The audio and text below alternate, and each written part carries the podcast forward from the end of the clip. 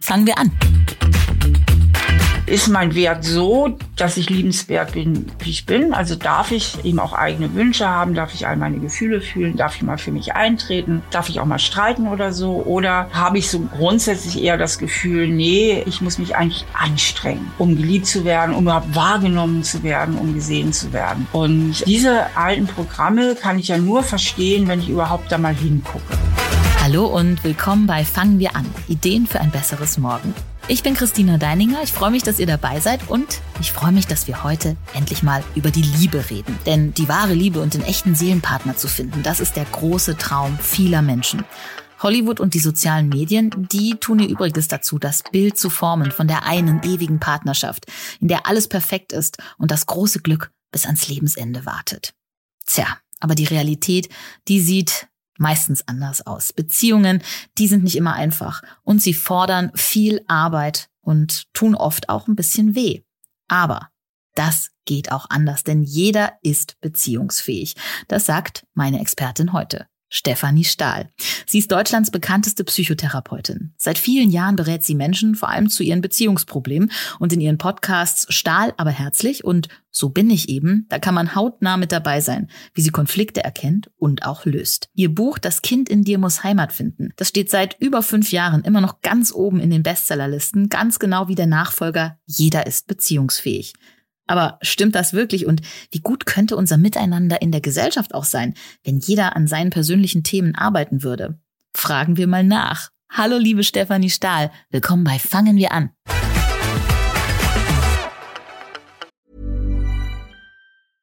I'm Sandra, and I'm just the professional your small business was looking for. But you didn't hire me because you didn't use LinkedIn jobs. LinkedIn has professionals you can't find anywhere else, including those who aren't actively looking for a new job but might be open to the perfect role, like me.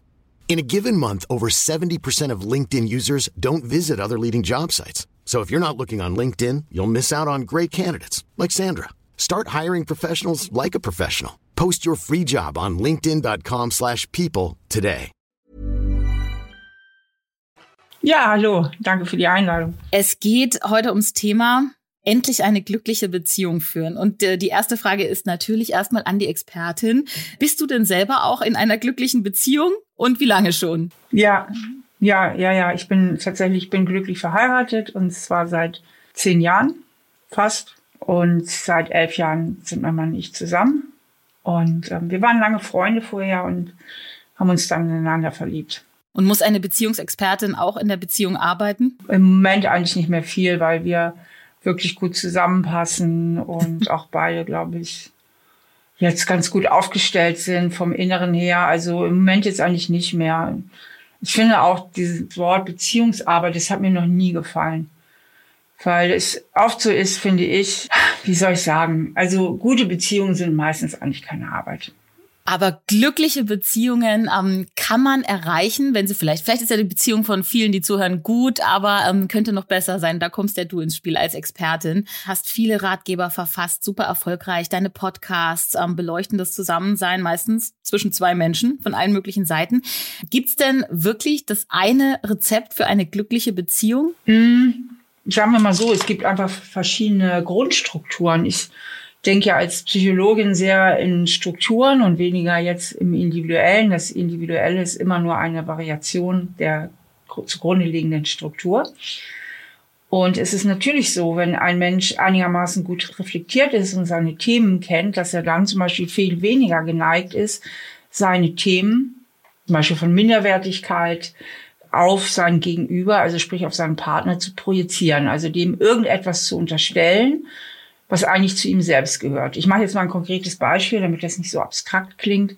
Wenn ich grundsätzlich ein Problem damit habe, also mit, mit meinem Selbstwertgefühl, was ja viele Menschen haben und grundsätzlich so denke, eigentlich genüge ich nicht. Und wenn der andere mal sieht, wie ich wirklich bin, dann wird er mich wahrscheinlich nicht gut finden. Und deswegen muss ich gucken, dass ich dem anderen möglichst viele Erwartungen erfülle. Also es ist zum Beispiel so ein ganz, ganz häufiges Muster in Beziehungen, so ein grundlegendes Muster. Also erfülle ich ihm sehr viele Erwartungen, ähm, weil ich ja durch meine Minderwertigkeitsgefühle, dieses Grundgefühl, ich genüge nicht, nehme ich den anderen ja als überlegen wahr. Wenn ich in den anderen dann so eine Überlegenheit hineinprojiziere, weil ich mich ja unterlegen fühle, dann ist das eine Projektion. Also ich nehme ihn als überlegen wahr aufgrund meiner eigenen Minderwertigkeitsgefühle. Und dann ähm, passe ich mich an und ich passe mich an und dann passiert das nicht wenigen Menschen, dass sie so das Gefühl haben, sie verlieren sich selbst in dieser Beziehung. Und dann passiert eben das Folgende. Viele, viele Menschen denken und fühlen dann nicht, ich habe mich da viel zu sehr angepasst und ich muss mich in einer angemessenen Form selbst vertreten. Und natürlich bin ich auf Augenhöhe, weil ich habe das ja falsch gesehen. Das denken die ja nicht und fühlen nicht. Sie sind ja noch drin in ihrer Projektion, sondern sie ver verübeln dann dem anderen seine scheinbare Dominanz, die natürlich auch eine reine Projektion ist. Ja? Das heißt, sie reagieren auf etwas, was eigentlich alles nur in ihrem eigenen Kopf stattfindet. So. Und dann kann es passieren, dass sie sich zum Beispiel aus dem Kontakt zurückziehen ja, weil sie brauchen ja wieder mehr Freiräume. Dann kann es auch passieren, dass sie plötzlich beim anderen vorwiegend Schwächen wahrnehmen. Ich nenne das immer den sogenannten Schwächenzoom. Das heißt, die Liebesgefühle erkalten dann auch.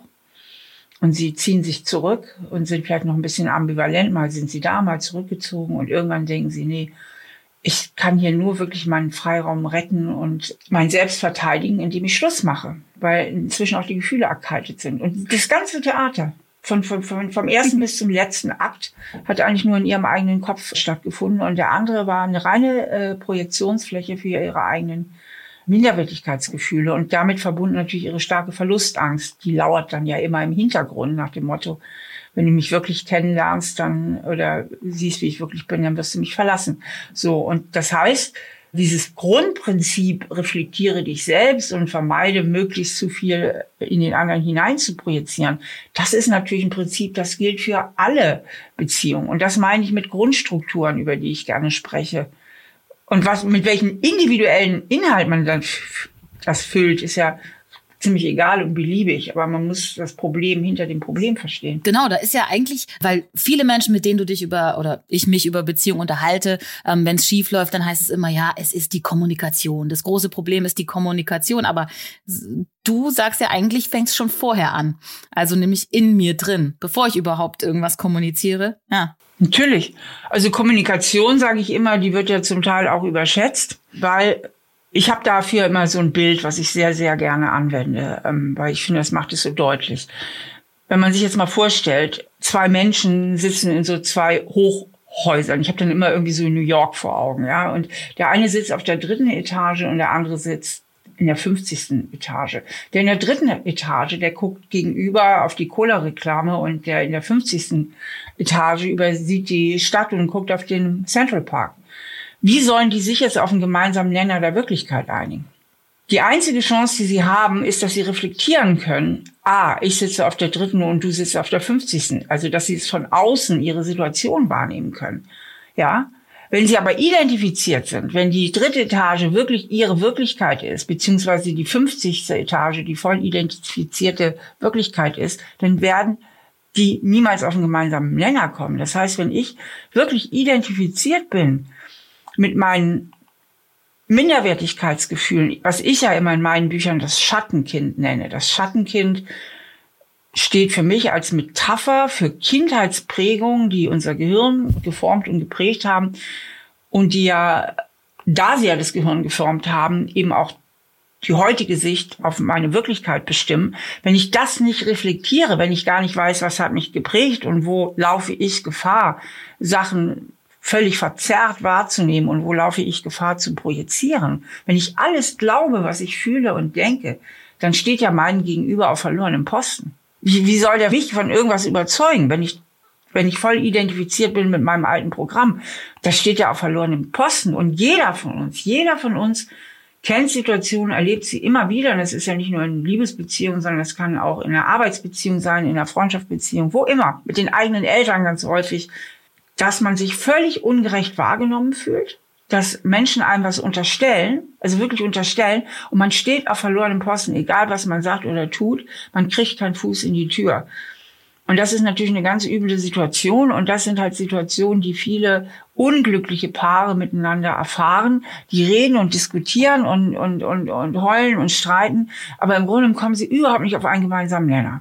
Aber liegt das nicht auch ein bisschen daran, dass die Gesellschaft einem so hohe Erwartungen auch einpflanzt? Also ähm, jetzt im Kino aktuell läuft ja gerade Generation beziehungsunfähig. Ja? Mhm. Also sind die Erwartungen vielleicht einfach so hoch, dass wir sowieso immer scheitern werden? Nein, nein, nein. Das ist, das ist ein Mythos der in den Medien gerne kolportiert wird. Vor allen Dingen, also vor allen Dingen, wir wollen immer perfektere Partner haben, wir sind immer kompromissfähig. Die Suche nach dem perfekten Partner ist ein typisches Anzeichen von Bindungsangst. Und Bindungsangst hat schon immer gegeben, die ist auch nicht mehr geworden. Das wird ja auch oft kolportiert, auch mit Generation beziehungsunfähig mit dem Titel. Wobei ich sagen muss, ich kenne den Michael Nass persönlich, der war auch schon bei mir im Podcast und ganz sympathischer Typ und der ist Journalist, der kommt jetzt von einer völlig anderen Warte. Das heißt, es ist völlig okay, wie er es schreibt und welchen Titel er wählt. Also es soll jetzt ja keine Kritik sein, aber es ist ja seitdem so ein bisschen geflügeltes Wort und die Menschen werden aber nicht beziehungsunfähiger. Das ist Blödsinn. Es ist nur so, dass die Menschen, die Probleme mit Beziehungen haben, besser sichtbar werden. Die fallen einfach mehr auf, nämlich aus dem einfachen Grund, dass wir sehr viel freier geworden sind in der Gesellschaft, auch demokratischer geworden sind. Und früher wären die in irgendeiner Ehe verschwunden und hätten da ihre Beziehungsunfähigkeit gelebt.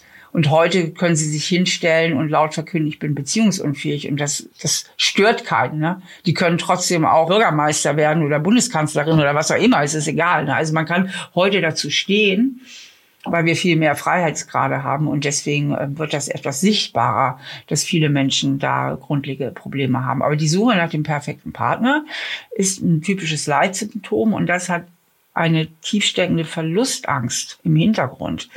Denn es passiert dann einfach, wenn die Beziehung enger wird und näher wird, dass das Verlustangst triggert.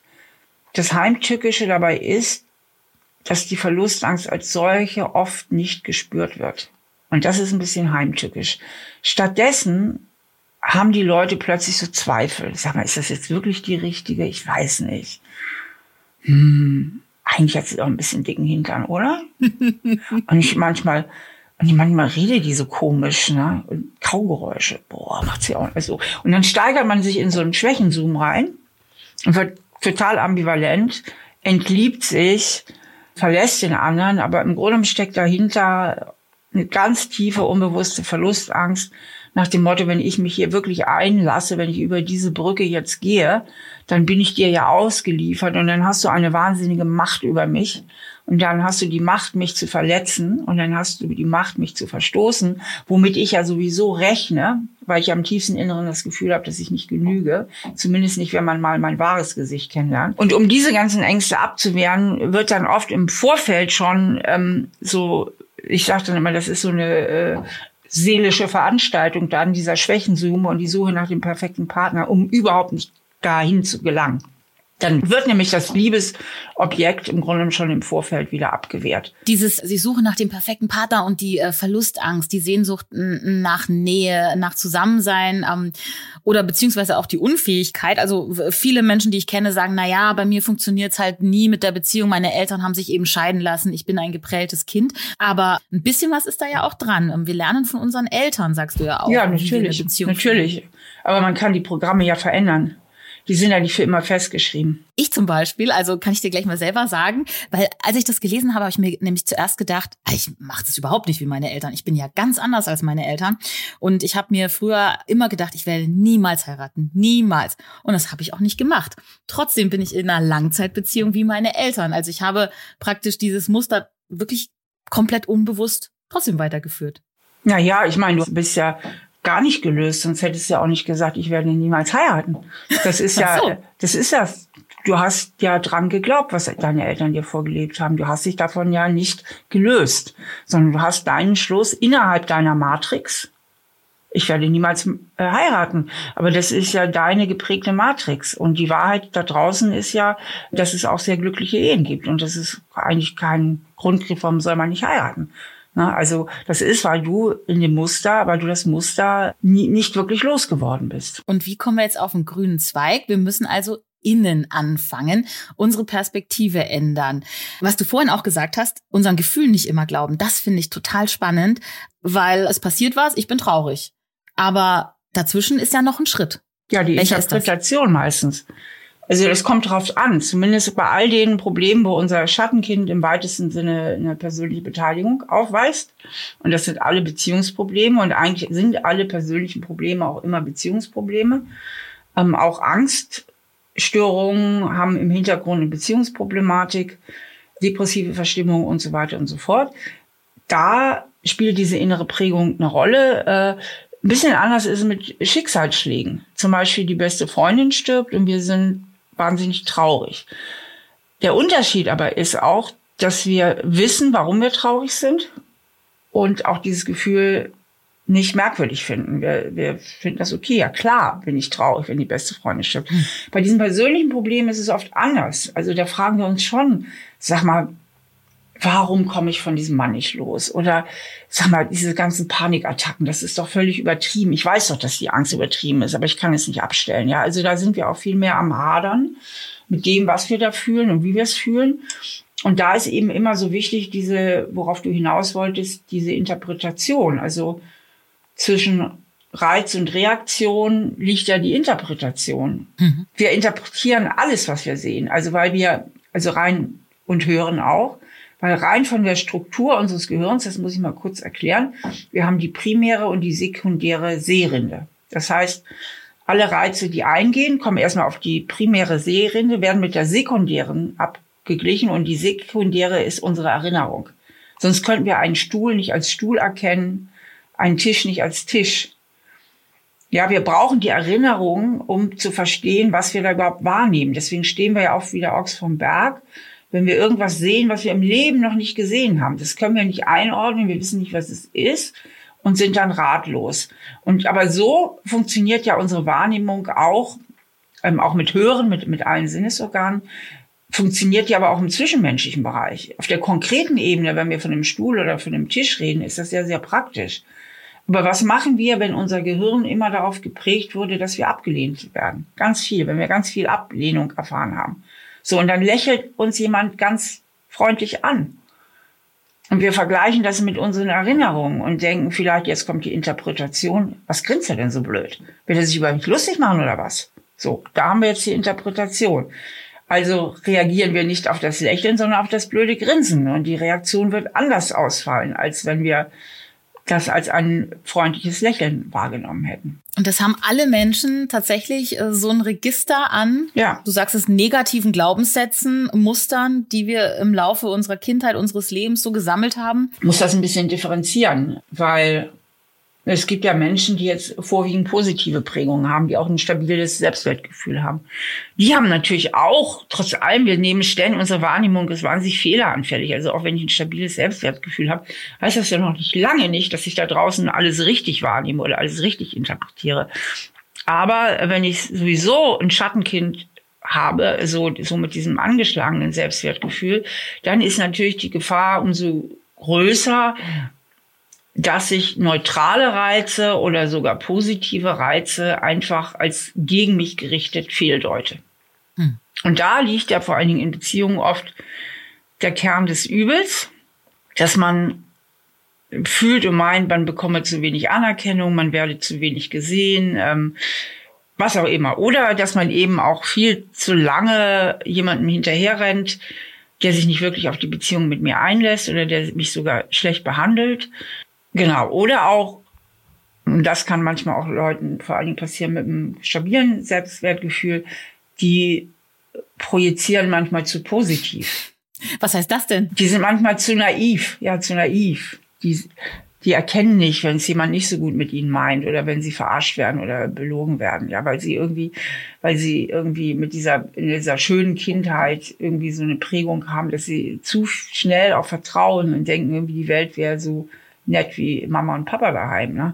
Aber das ist ja nicht immer so. Also man kann auch mit positiven Projektionen äh, sich hinlegen und positive Projektionen spielen natürlich aber auch eine Rolle bei Menschen, die unbedingt Bindung brauchen, die auch zum Beispiel in schlechten Beziehungen festhängen, in schwierigen Beziehungen, dass sie immer noch sich die Dinge schönreden und idealisieren Schönreden und Idealisieren ist ein ganz typischer Abwehrmechanismus, psychische Abwehr.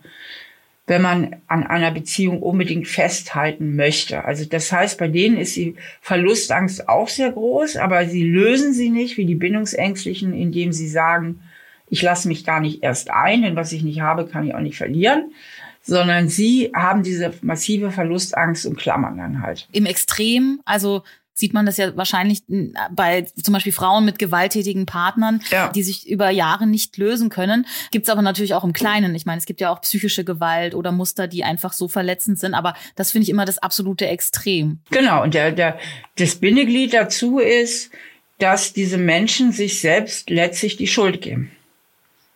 Na, sie im tiefsten Inneren glauben sie, es geht so in die Richtung, wie ich habe es verdient. Das wird ihnen ja oft von den Tätern eingeredet. Wenn du anders wärst, wenn du anders, du bist schuld, dass ich mich so verhalte. Du bist schuld, dass ich so ausraste. Und viele ziehen sich den Schuh halt eben auch an. Erstmal, weil sie es von Kindheit auf gewohnt sind, dass sie die Schuldigen sind und dass sie ähm, verantwortlich dafür sind, wenn Mama und Papa irgendwie nicht lieb sind oder sogar hart und, und, und strafend sind. Also erstmal durch dieses Gewohnheitsmuster, aber auch das finde ich immer wieder sehr spannend, auch weil sie dadurch ein Stück weit Kontrolle bewahren. Denn wenn ich schuld bin, dann kann ich ja dafür sorgen, dass es doch noch mal besser wird.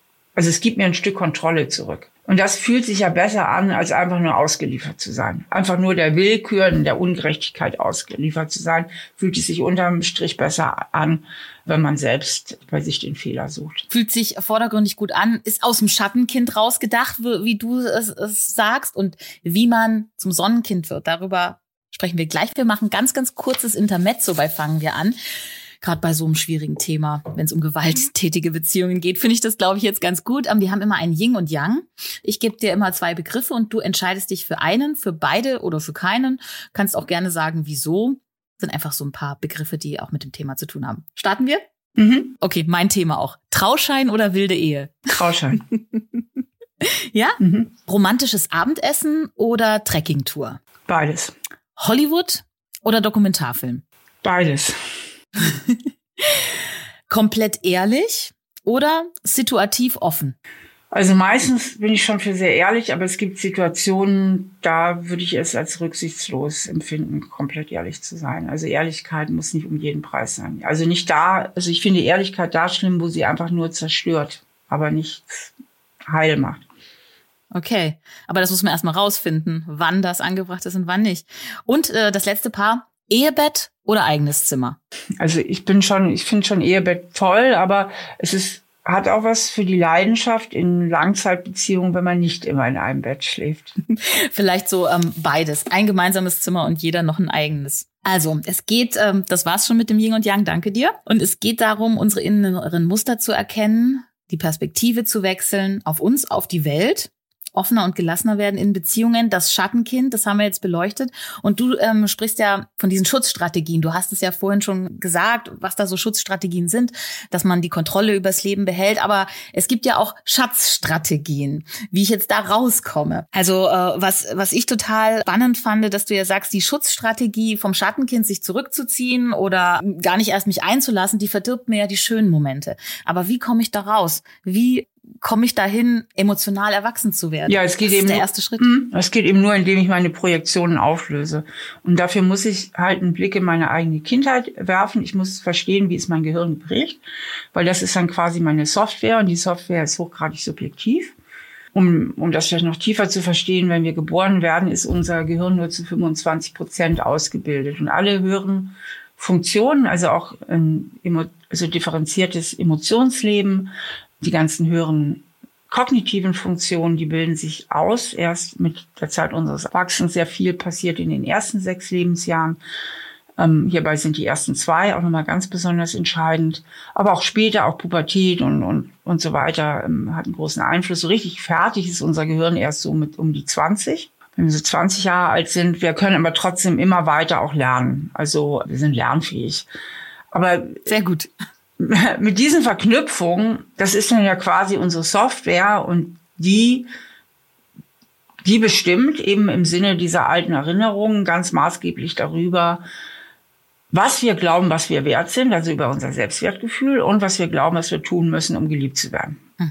Also die beinhaltet auch unser Beziehungsprogramm. Also welche Grundeinstellungen wir haben zu den Themen Liebe ist Beziehung. Ist mein Wert so, dass ich liebenswert bin, wie ich bin? Also darf ich eben auch eigene Wünsche haben? Darf ich all meine Gefühle fühlen? Darf ich mal für mich eintreten? Darf ich auch mal streiten oder so? Oder ähm, habe ich so grundsätzlich eher das Gefühl, nee, ähm, ich muss mich eigentlich anstrengen, um geliebt zu werden, um überhaupt wahrgenommen zu werden, um gesehen zu werden, ja? Und ähm, diese alten Programme kann ich ja nur verstehen, wenn ich überhaupt da mal hingucke. Na, was haben denn meine Eltern mir so vermittelt? Habe ich mich geliebt gefühlt? Habe ich mich verstanden gefühlt? Gab es Gefühle, mit denen meine Eltern vielleicht nicht so gut umgehen konnten? Wie war die Beziehung meiner Eltern? War da überhaupt genügend Raum für mich oder waren die so sehr mit sich selbst involviert, mit ihren Streitereien, dass ich mich schon sehr viel angepasst habe, um nicht noch mehr äh, Streit in die Familie zu bringen, sondern irgendwie meine Eltern möglichst gut zu stimmen und so weiter und so fort. Weil diese Prägungen, diese subjektiven Prägungen bestimmen dann eben eigentlich alles. Das heißt, ich muss gucken nach meinem Schattenkind, ich muss sozusagen die Bekanntschaft mit meinem Schattenkind machen, um dann gegebenenfalls Korrekturen in meiner Wahrnehmung der Wirklichkeit vorzunehmen. Tja, aber schafft das denn jeder? Kann jeder sein Sonnenkind finden? Oder ähm, findet man es überhaupt irgendwann oder ist das so ein ewiger Prozess? Nö, das ist kein ewiger Prozess. Ich kenne viele Menschen, die auch tatsächlich nur mit Hilfe meiner Bücher zum Teil, das ist ja nämlich auch der Grund, warum die so erfolgreich sind, weil sie so helfen. Das ist ja die einzige Erklärung.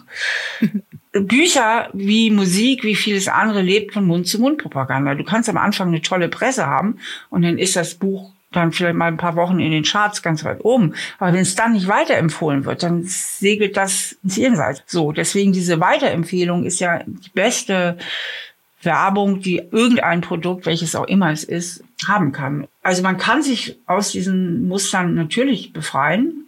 Dafür ist es eben so wichtig, dass man diese klare Erkenntnis auch hat, die ich natürlich auch versuche dann bei meinen Leserinnen zu etablieren, hey, das ist alles sehr willkürlich. Und wenn ich einen Glaubenssatz in mir trage, wie ich bin nicht wertlos oder ich muss lieb und artig sein, dann sagt dieser Glaubenssatz 0,0 etwas über mich und meinen Wert aus, sondern einzig etwas darüber aus, wie ich aufgewachsen bin.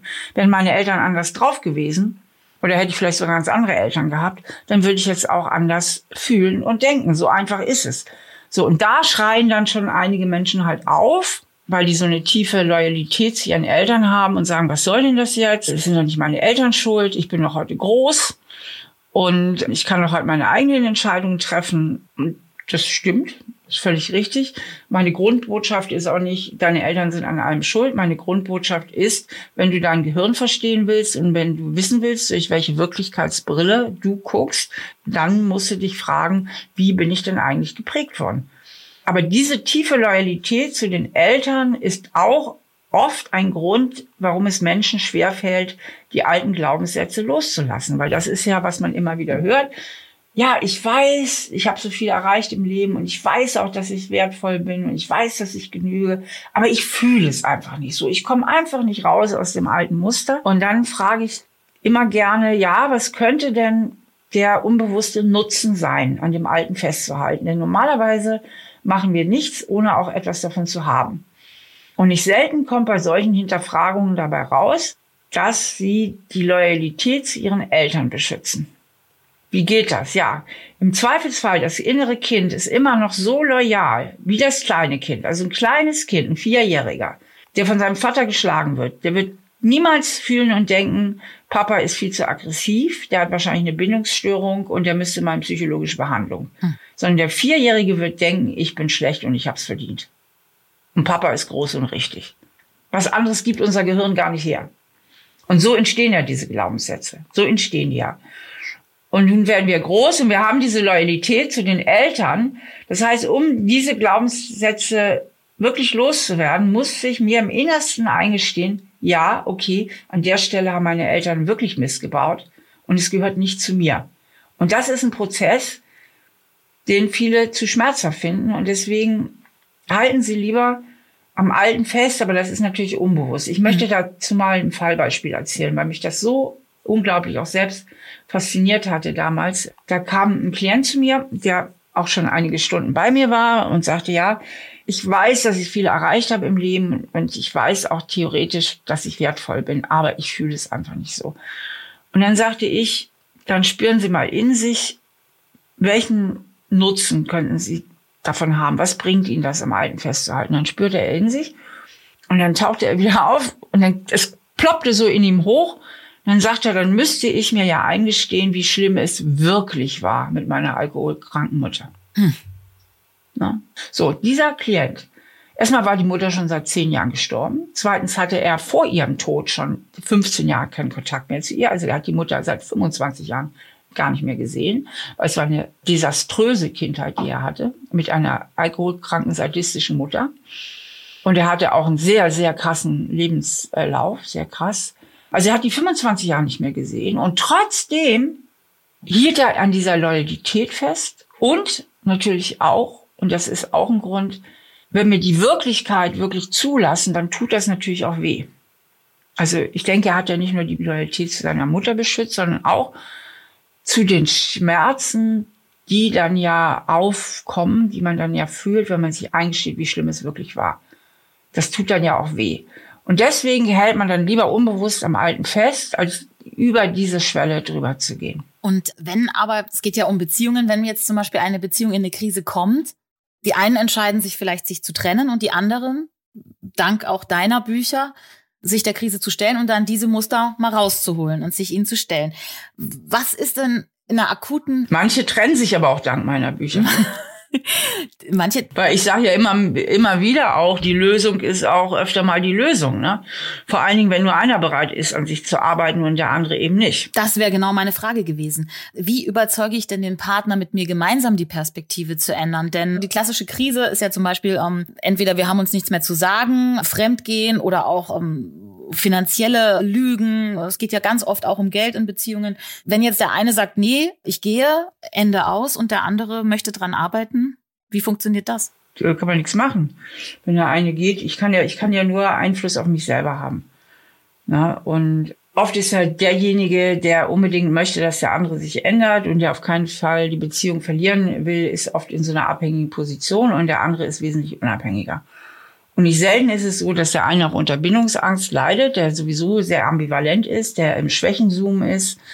Und der andere, der fühlt sich fürchterlich abhängig, weil er eben spürt, dass ihm sein oder ihr Partner entgleitet. Und dieses Entgleiten und ich habe dich nicht sicher, das löst ja auch eine wahnsinnige Verlustangst und damit auch einen Kontrollimpuls aus, also den anderen doch irgendwie zu binden.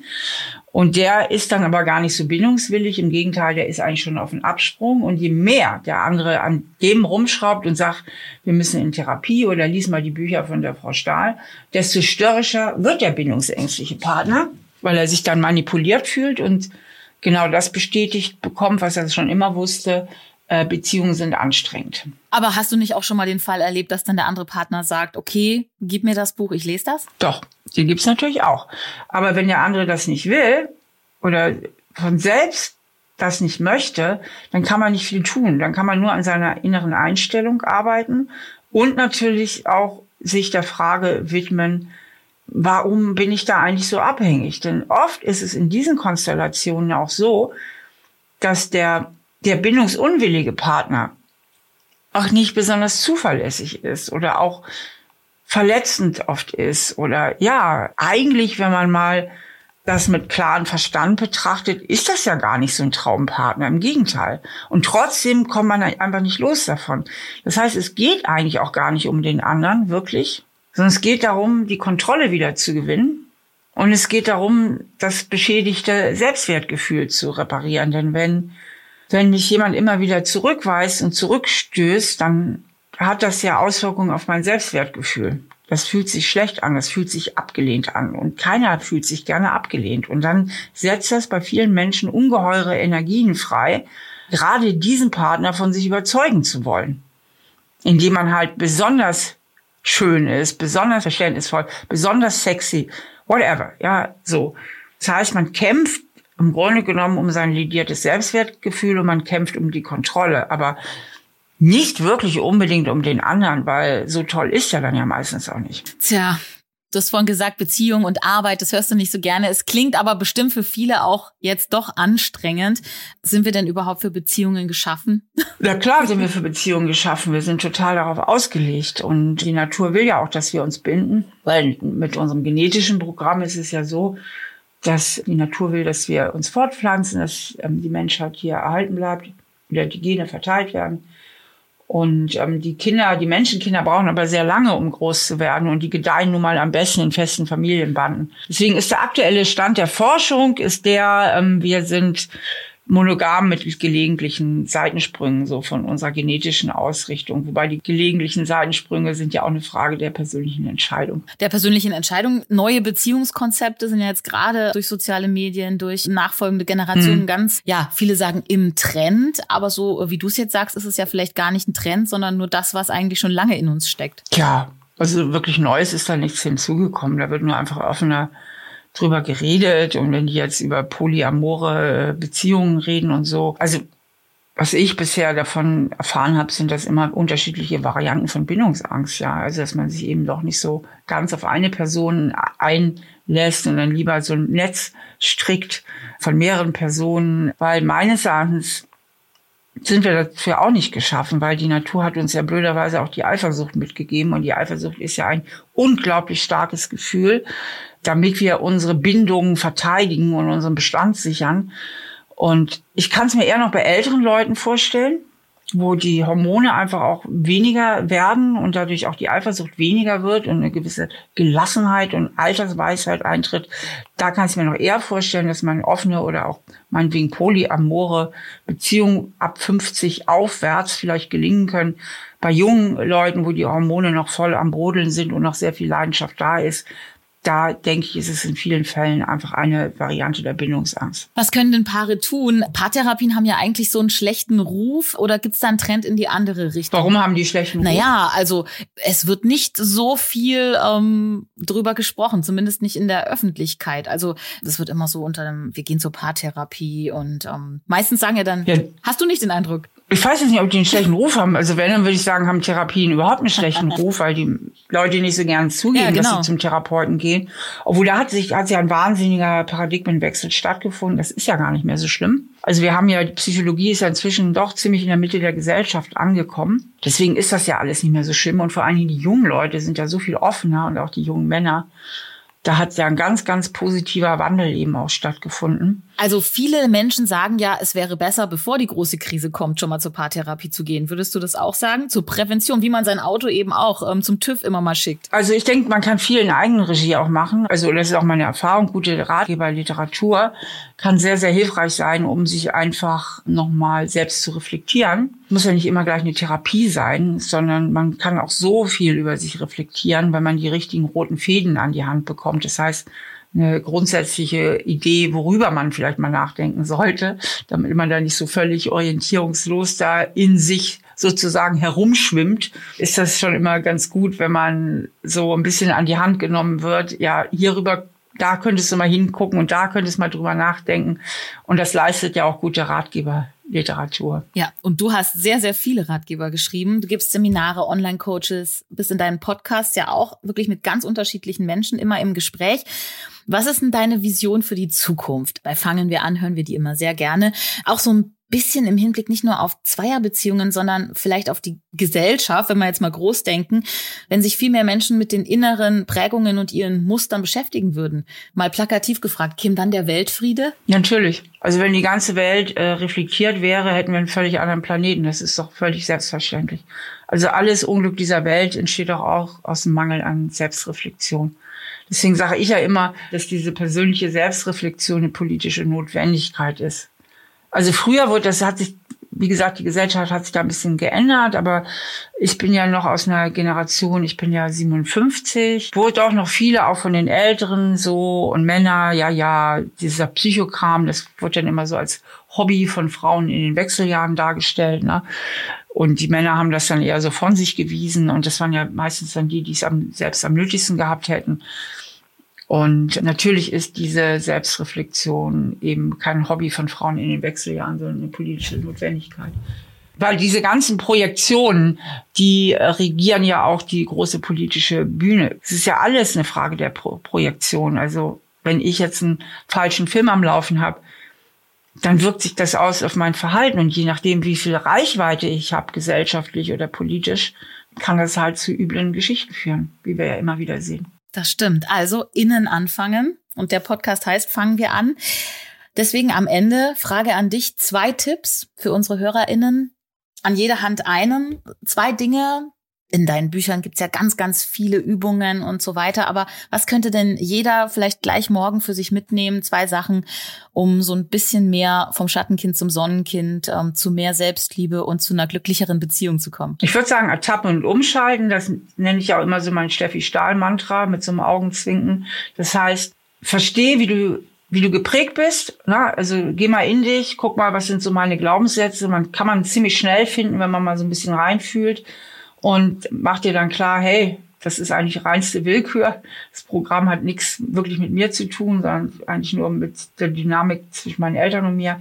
Und dann immer, dann sei aufmerksam im Alltag, ertappe dich, wenn du wieder da reinrutscht in das alte Programm, in dein Schattenkind und dann schalte um auf dein Erwachsenen-Ich, das ist dein Verstand und guck mal schnell von außen drauf und sag, Moment mal, die Zeit mit Mama und Papa ist vorbei, ich bin heute groß und heute gelten ganz andere Gesetze für mich und ganz andere innere Wertvorstellungen. Also immer ertappen und umschalten, dass man immer merkt, denn wenn ich nicht merke, dass ich in dem Programm drin bin, dann läuft es sozusagen ohne mein Bewusstsein ab, dann läuft es automatisiert ab. In dem Moment, wo ich mich ertappe, habe ich noch die gute Chance, es also dagegen zu regulieren. Ich danke dir, Steffi, für diese Tipps, Sehr gerne. für dieses Gespräch und ich hoffe, ein paar, die jetzt zugehört haben, können das für sich berücksichtigen und ab morgen scheint die Sonne in der Beziehung und sonst auch im Leben. Danke dir. gerne, danke auch. Das war Fangen wir an. Ideen für ein besseres Morgen. Wenn ihr neugierig geworden seid und Lust habt auf mehr, die Bücher von Stefanie Stahl, die sind bei Kailash erschienen. Der perfekte Einstieg ist Das Kind in dir muss Heimat finden. Ja, und direkt danach vielleicht jeder ist beziehungsfähig. Ihre Podcasts Stahl, aber herzlich und so bin ich eben, die könnt ihr außerdem überall hören, wo es Podcasts gibt. Und da gibt's dann richtig viele Beispiele aus dem realen Leben mit obendrauf, die euch inspirieren können. Ich bin Christina Deininger und ich freue mich, dass ihr dabei wart. Ich hoffe, ihr habt was mitgenommen und fangt vielleicht wirklich spätestens morgen an, was in eurem Heute für unser aller Zukunft zu verändern. Ihr habt's gehört. Selbstliebe kann den Weltfrieden bringen. Schaut in euch rein, glaubt nicht alles, was ihr fühlt und lasst mehr Sonne in euer Leben.